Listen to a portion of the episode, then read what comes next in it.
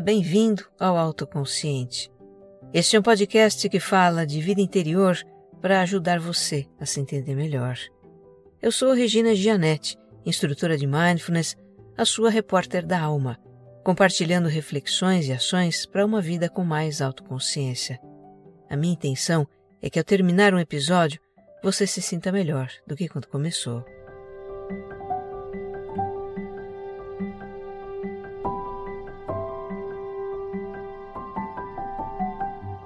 Para você que é novo por aqui, o Autoconsciente é um podcast quinzenal. Os episódios saem em domingos alternados e é também serial. Os episódios têm uma sequência em que os temas vão se aprofundando. Aqui tem uma jornada de autoconhecimento para você. Escute desde o episódio zero. Eu te convido a me acompanhar no Instagram. Os meus perfis são regina.gianete e você mais centrado. E também a conhecer o meu canal no YouTube é só digitar o meu nome para você me achar por lá. E se você gostar deste episódio, compartilhe nas suas redes sociais e grupos de mensagens. O que faz bem para você pode fazer para muito mais gente. Episódio 128 Cinco anos de aprendizados.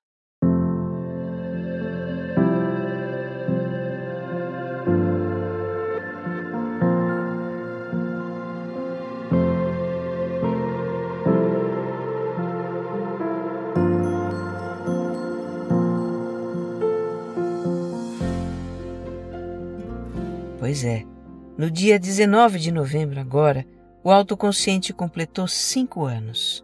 Meia década. Mal acredito que já faz cinco anos que eu mantenho esse ritual na minha vida, que é produzir um episódio a cada 15 dias, com tudo o que isso envolve. Parece que não tem um dia em que eu não esteja fazendo algo para o podcast, lendo, refletindo, escrevendo, gravando, editando. No autoconsciente eu exercito aquilo que está em mim fazer. Criar, buscar, sintetizar, expressar, comunicar é uma satisfação enorme. E ainda maior porque, de alguma forma, o que resulta disso é útil para outras pessoas. Com ele eu também pratico plenamente um ensinamento que recebi. Dê tudo a todos. O que damos ao outro, damos a nós mesmos. Eu preciso muito estar em contato com os assuntos de que a gente trata aqui. Preciso tanto que o autoconsciente é o que mais me ocupa. A gente precisa comemorar esse marco de cinco anos, né? Eu já contei em outros momentos a história do podcast, como ele começou, como evoluiu, os improvisos que eu fazia para gravar, tem muito disso no episódio 99. Desta vez, nós vamos celebrar a trajetória do autoconsciente relembrando temas marcantes e aprendizados. E vocês, ouvintes, contam essa história junto comigo, como não poderia deixar de ser. Pelas redes sociais, eu perguntei o que ouvir o podcast trouxe para sua vida e quais foram os temas mais impactantes. Eu vou me guiar por aquilo que vocês compartilharam, pelas suas tomadas de consciência e aprendizados. E embora não seja possível revisitar todos os temas, compartilhar aqui todos os depoimentos, o que vai ficar muito claro ao final deste episódio é uma filosofia de vida que se desenhou ao longo de 127 episódios anteriores e continuará ganhando novos contornos em episódios futuros. Nós temos uma linda partilha aqui no podcast. Eu sou muito grata a vocês por isso. Vamos então celebrar os nossos cinco anos de aprendizados juntos.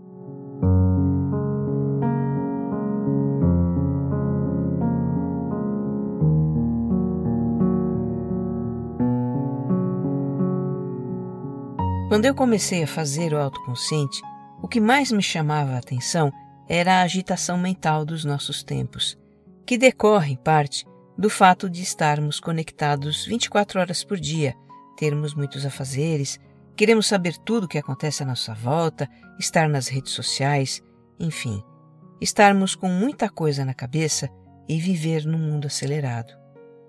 Os primeiros episódios tratam disso: o ping-pong da atenção, as armadilhas da multitarefa, a nossa mente divagante. Para a ouvinte Michele, esses temas a fizeram refletir como ela gastava sua energia mental sem perceber e por que fazia tanto, mas não terminava nada e ainda se sentia cansada. O motivo era deixar que a sua atenção fosse constantemente desviada. E aí ela passou a cuidar melhor disso. Para o Henrique, esses episódios foram redentores.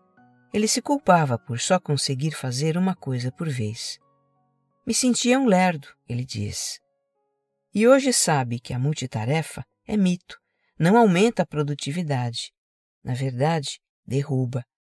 O melhor mesmo é fazer as coisas com atenção, uma de cada vez.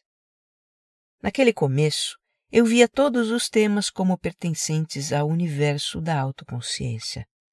Mas, com o passar do tempo, os assuntos foram se diversificando, se aprofundando.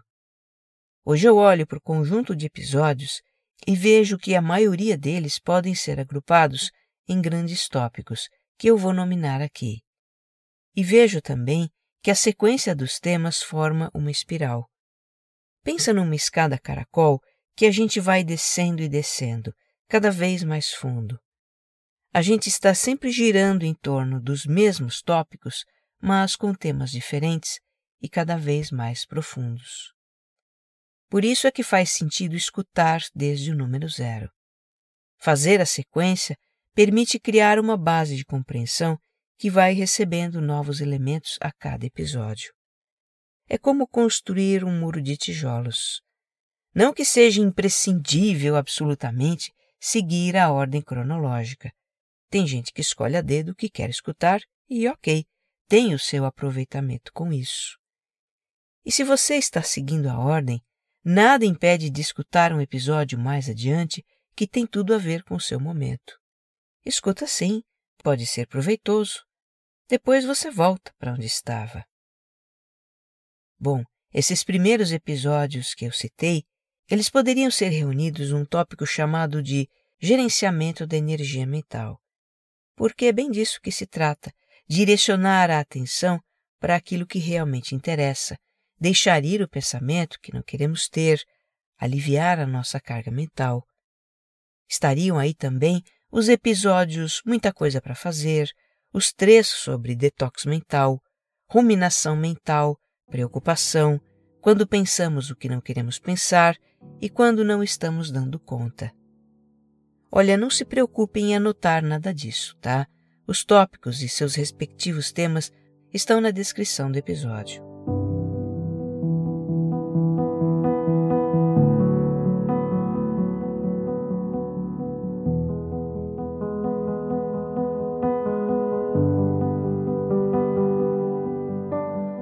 Em vários momentos do autoconsciente, nós vimos que o que se passa na mente tem uma estreita ligação com as emoções.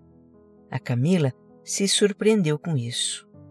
Eu nunca tinha percebido de forma tão clara que parte da minha ansiedade vem da necessidade de controlar. Como sou atingida por preocupações exageradas e muitas vezes sem fundamento que trazem aquele aperto no peito constante. Para a Raíssa, Algo que ela aprendeu com os episódios e que ajudou muito é que podemos olhar de frente para as nossas dores e pensamentos negativos, sem fugir deles. Ela diz: com isso eles diminuem e até somem. É libertador. Realmente, não fugir das emoções nem brigar com elas, mas apenas aceitá-las como o fenômeno natural da vida, é a base para que a gente possa lidar com as emoções o que seria um outro tópico de episódios. O primeiro tema desse tópico foi a razão das emoções. Lá a gente compreende que a função delas é a nossa autopreservação. Depois tivemos outros temas para entender, em alguns casos também lidar com emoções difíceis: ansiedade, estresse, culpa, frustração, raiva, saudade, angústia, inveja, medo. Para muitos ouvintes, Aprender sobre as emoções os deixou mais à vontade com o que sentiam. Foi o caso da Salete. Para ela, os episódios sobre esses temas trouxeram paz e discernimento sobre sentimentos que ela não entendia. Ouvi várias vezes sobre os meus medos e anseios sendo amorosamente explicados, o que me fez entender que muitas pessoas os têm, ela diz. Já para outros tantos ouvintes, os episódios ajudaram a pacificar emoções difíceis. O David conta de uma época em que ele estava tendo crises de ansiedade, que o levaram até a ter problemas com o vício. Lembro que uma vez saí de casa, em crise, sentei debaixo de uma árvore e comecei a ouvir o podcast e praticar as técnicas ensinadas no episódio. Observar cores, sons, texturas e cheiros. Aquilo me ajudou muito, ele conta. Bem, não foi só de emoções difíceis que a gente falou.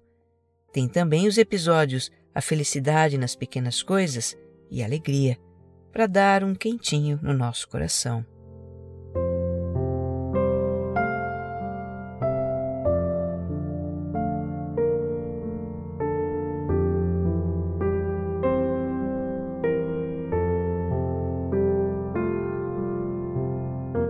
Para entender mais profundamente o que provoca as emoções difíceis, é preciso conhecer o funcionamento da nossa psique.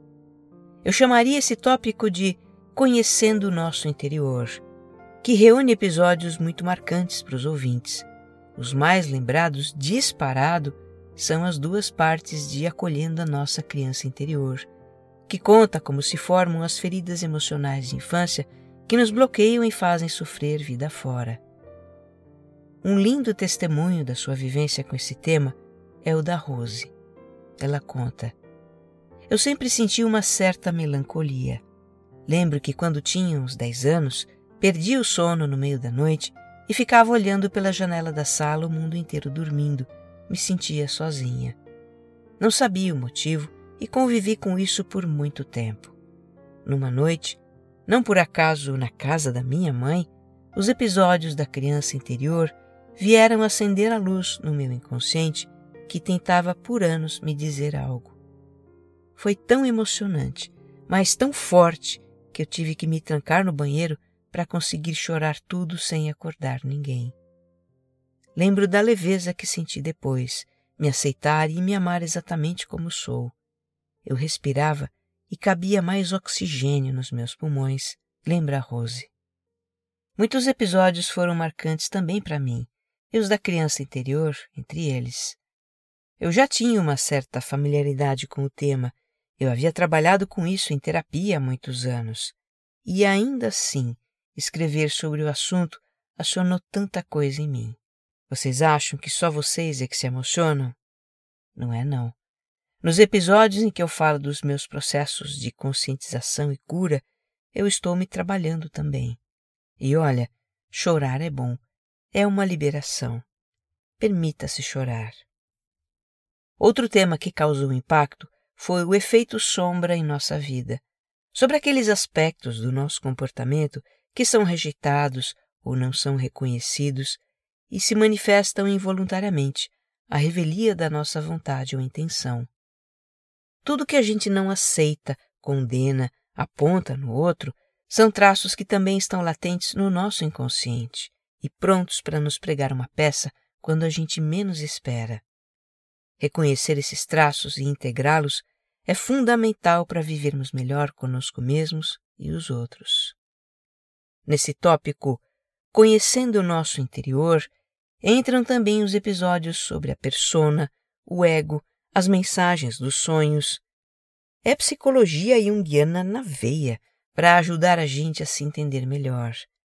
Entra aqui também o episódio lançado antes deste, Uma Jornada de Cura Interior, que ilustra muito do que a gente viu no podcast em matéria de funcionamento da nossa psique. Tem a ver com a criança interior, o inconsciente pessoal, com sonhos. Ficou lindo esse episódio. A ouvinte Adriana conta que se os episódios do ego e das sombras fossem um livro, ele não sairia da sua cabeceira. Já ouvi esses episódios muitas vezes, ela conta. Me ajudam muito no processo de aceitação.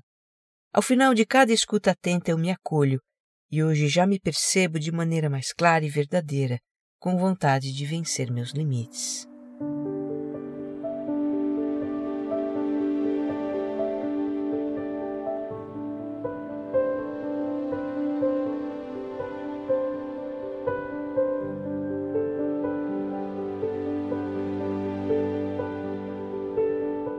Nós somos seres complexos, apresentamos uma grande diversidade de comportamentos e muitos deles foram temas de episódios do autoconsciente. Eu reuniria todos esses temas em um tópico bem abrangente, chamado comportamentos, porque tem de tudo aí. Comportamentos que gostaríamos de fortalecer, como bons hábitos, autodisciplina, autoconfiança, resiliência, ética. Comportamentos que gostaríamos de mudar, como procrastinação, autossabotagem, indecisão, perfeccionismo, necessidade de controlar, autocobrança, autocrítica exagerada, e comportamentos que a gente muitas vezes nem percebe que tem, como negação da realidade ou necessidade de aprovação. Faz tanta diferença na nossa vida quando a gente entende por que se comporta de determinadas maneiras. A Crícia conta que sempre foi chamada de preguiçosa, aquela que deixa tudo para a última hora. Chegou a acreditar que ela era assim mesmo, até dizia para os outros que esse era o seu maior defeito, mas interiormente sofria com isso. Ela não entendia por que não conseguia mudar esse comportamento que só atrapalhava o seu crescimento. Quando escutou o episódio sobre procrastinação, sentiu um grande alívio. Aquilo que eu chamava de preguiça e falta de vergonha na cara tinha um porquê. Me livrei de anos de autocrítica. Foi libertador, ela diz. Para Daniela, ouvir o podcast aliviou o enorme peso de ser perfeita, e ela aprendeu o que fazer quando começa a se exigir demais.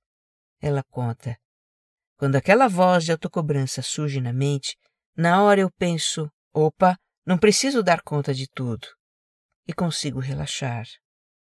Realmente, Compreender por que temos comportamentos que consideramos indesejáveis já alivia um pouco o auto-julgamento. Mas ainda não é tudo. Nós precisamos desenvolver benevolência, gentileza e amorosidade na relação com nós mesmos, o que é um importantíssimo tópico de temas do autoconsciente. Nele entram os episódios Pegue leve com você, você não tem que ser perfeito, você não tem que estar feliz o tempo todo. Tudo bem fracassar.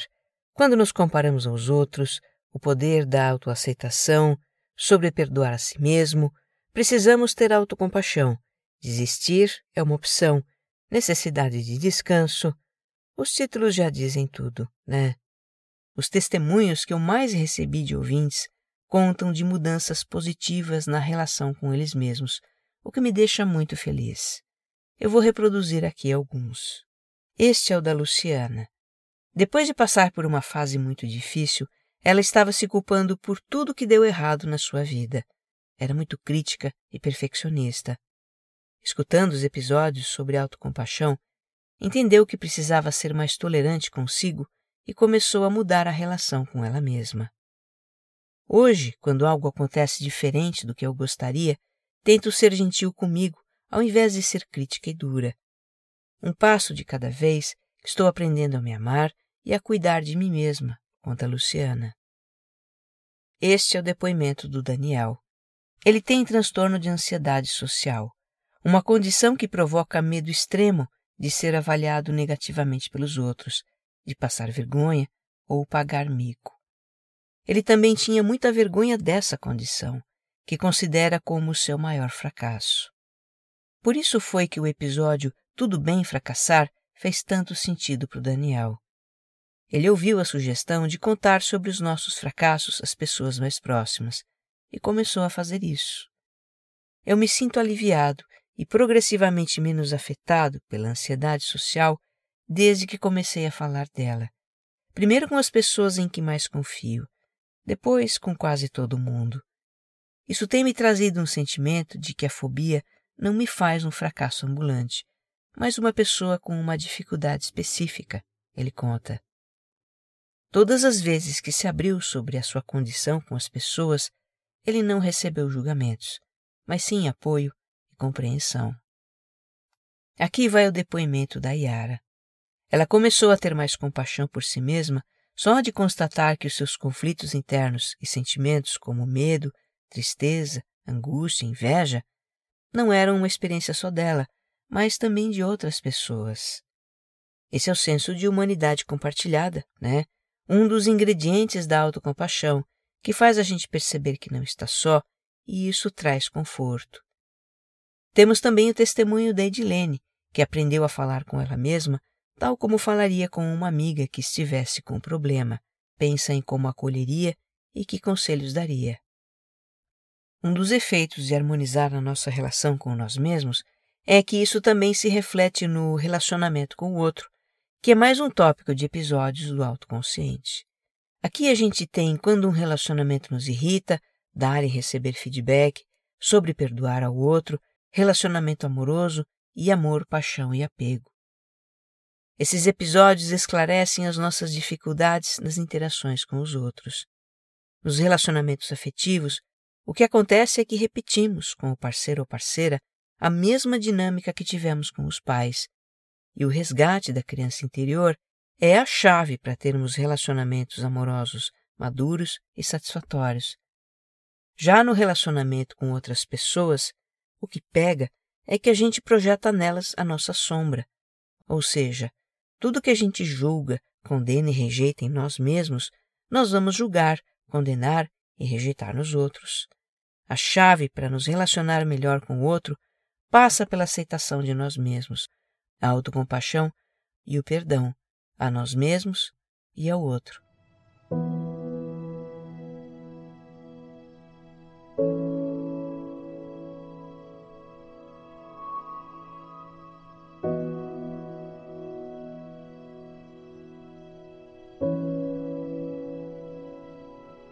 Muitos de vocês compartilharam aprendizados e experiências marcantes com episódios que eu juntaria no tópico chamado Para Entender a Vida. Vários deles abordam situações que nos desestabilizam, que nos tiram o chão, que provocam sofrimento, perdas, crises, mudanças indesejadas, grandes dificuldades. Foi com um desses episódios, aceitando a vida como ela é, que a Ana Lúcia conheceu o autoconsciente. Lembro que eu e minha família estávamos atravessando um momento delicado, em que a saúde do meu pai estava cada dia pior, e um amigo muito especial compartilhou comigo o podcast. Foi uma experiência ímpar, diz ela, que desde então passou a seguir os episódios e com isso aprendeu a lidar de alguma forma com situações que se apresentam de um modo diferente do que ela gostaria. Para Natália, foi o episódio sobre lidar com perdas que a marcou ele saiu justamente no momento em que ela vivia essa situação e pôde entender como o luto acontece e quais são suas fases. Foi, aliás, em uma fase difícil para todos nós que muita gente conheceu o autoconsciente durante a pandemia. Tem ali episódios que falam de situações que a gente estava vivendo naquele momento, mas que podem continuar fazendo sentido em outras situações. No episódio Neste Momento de Crise, eu falo sobre como lidar com o turbilhão de pensamentos que nos aflige em momentos difíceis. Em equilibrando os pratinhos da nossa vida, o assunto é pegar leve conosco quando nos sentimos emocionalmente e mentalmente assoberbados. A pandemia foi difícil, trouxe perdas, trouxe dor, mas passou, porque tudo nessa vida passa. Quando estamos em momentos difíceis, que possamos nos lembrar disso.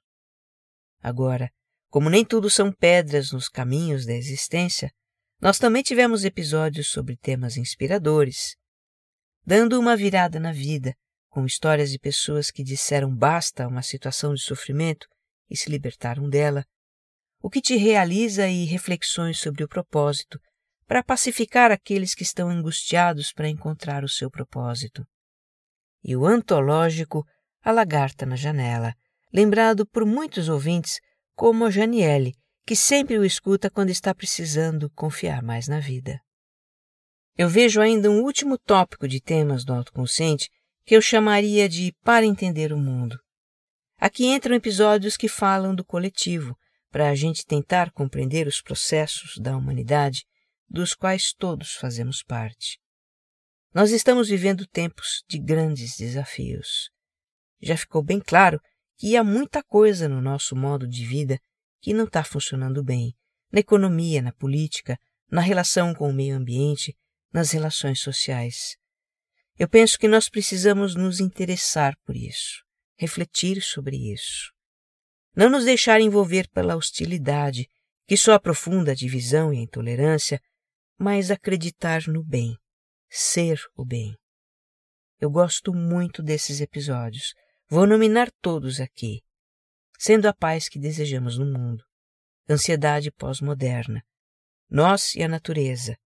Até quando teremos que aprender pela dor para onde caminha a humanidade?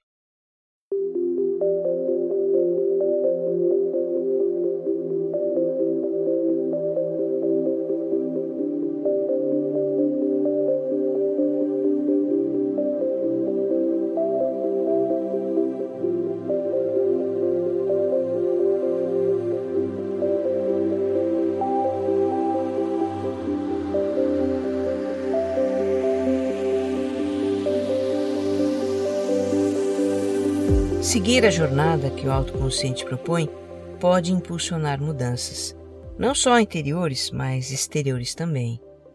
Que o diga o Jonatas, que emagreceu 36 quilos ao longo de oito meses. Ele conta: Com o podcast decidi parar de comer na frente de telas e aprendi a ter mais paciência para esperar os resultados. Entendi que não devo me preocupar com aquilo que não tenho poder de controlar nem mudar Descobri o efeito negativo do ping-pong da atenção. Percebi os benefícios de anotar as coisas que tenho que fazer para desocupar a cabeça. Comecei a aprender a lidar com expectativas e fracassos. Escutando um episódio todo dia, na hora do almoço, eu pude absorver, relembrar e ligar vários aprendizados que me ajudaram a emagrecer. Já o Luiz Fernando me escreveu um e-mail em que ele faz uma lista numerada das suas tomadas de consciência. Aqui vai ela. 1. Um, saber a importância de conhecer a mim mesmo e, mais do que isso, aceitar como eu sou. 2. Ter consciência do apego à minha esposa para suprir necessidades não atendidas da minha infância. Venho trabalhando isso na minha terapia. 3. Meu perfeccionismo não é uma qualidade, mas sim uma forma de esconder minhas inseguranças. 4 desacelerar o ritmo frenético que o mundo exige, ressignificar o critério de produtividade e sucesso. Por que, que eu tenho que ter um cargo X ou um salário Y para me definir? 5. Acreditar mais em mim. Sou capaz de fazer coisas incríveis, mesmo que muitas vezes me sabote e tenha pensamentos de autocobrança. Para isso, a autocompaixão é extremamente necessária. Fim da lista do Luiz Fernando. Olha, que honroso é para mim conhecer e poder contar as histórias de vocês. Contar também as minhas, as nossas histórias. Às vezes elas falam de dificuldades, às vezes de superação. Com essas histórias ilustrando o conhecimento que podemos encontrar na psicologia, na filosofia, na neurociência, na espiritualidade, vamos entendendo melhor quem somos porque não somos apenas esse ego com o qual nos reconhecemos, nem as personas ou versões que o nosso ego cria para se adequar às exigências do mundo exterior. Você que acompanha esse podcast já ouviu essa afirmação algumas vezes, não é? O ego e as personas são apenas a camada externa da nossa psique. Há muito o que descobrir e compreender sobre nós olhando para dentro, vivendo a nossa vida interior. É isso que estamos fazendo aqui no autoconsciente, olhando para dentro. Ora cuidando da nossa energia mental, ora das emoções. Em alguns momentos, conhecendo algo novo sobre o nosso interior, em outros, sobre os nossos comportamentos. Trabalhando no relacionamento com nós mesmos e com os outros, procurando também entender melhor a vida e o mundo porque a vida e o mundo refletem o que há no nosso interior.